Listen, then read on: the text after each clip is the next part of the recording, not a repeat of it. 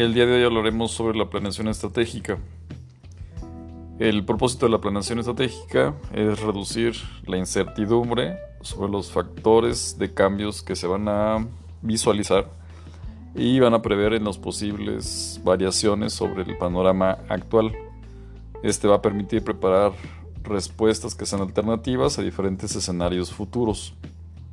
Como empresa debemos estar a la vanguardia y debemos de conocer qué tipo de datos se necesitan para poder desarrollar ese tipo de estrategias.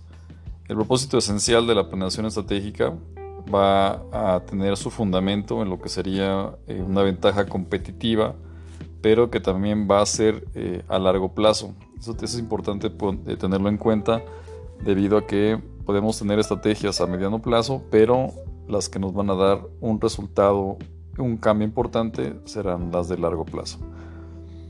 La técnica por excelencia de la planeación estratégica son las matrices de evaluación y planeación de los productos y mercados de la organización. Si definimos la planeación estratégica va a permitir preparar respuestas alternas a diferentes escenarios futuros.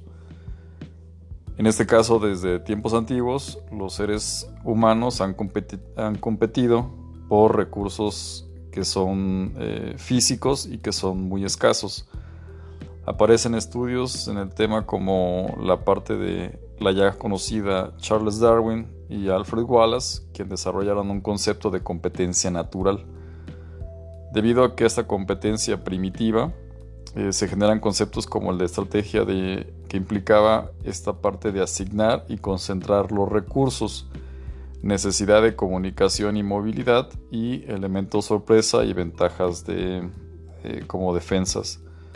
A principios de los años 30 se utiliza por primera vez el concepto de estrategia dentro de la administración, pero su estudio a fondo puede ubicarse solo a finales de los años 50 y principios de los 60, eh, en el cual eh, tiene auge eh, debido, debido principalmente a los niveles de competencia y globalización que se presentan a partir de 1975. La Escuela de Planeación Estratégica se ha concentrado en este tipo de contribuciones por consultores como Hedensor en 1977 a 1984 y Jean-Paul eh, Senave en 1985, el cual han logrado identificar tres escuelas plenamente diferenciables. Una, la escuela norteamericana, la escuela japonesa y la escuela europea. Dentro de la parte americana se enfoca en problemas de planeación estratégica como un conflicto de equilibrio competitivo. La escuela japonesa se va a enfocar a problemas de planeación estratégica como un problema de calidad y satisfacción del usuario. Y la parte de la europea eh, va a enfocar en los problemas bajo de temas de competiciones, pero con sabiduría.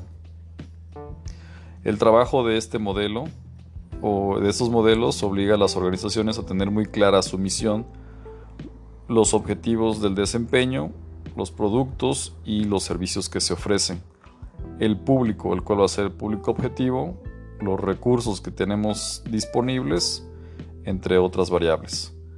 La compañía se va a ver obligada a trabajar de modo que debe realizar constantemente evaluaciones de su posición, utilizando herramientas tales como una matriz eh, FODA, como lo hemos visto en temas pasados, eh, un portafolio de sectores estratégicos, una, una matriz eh, como por ejemplo una matriz en la cual hemos estado trabajando,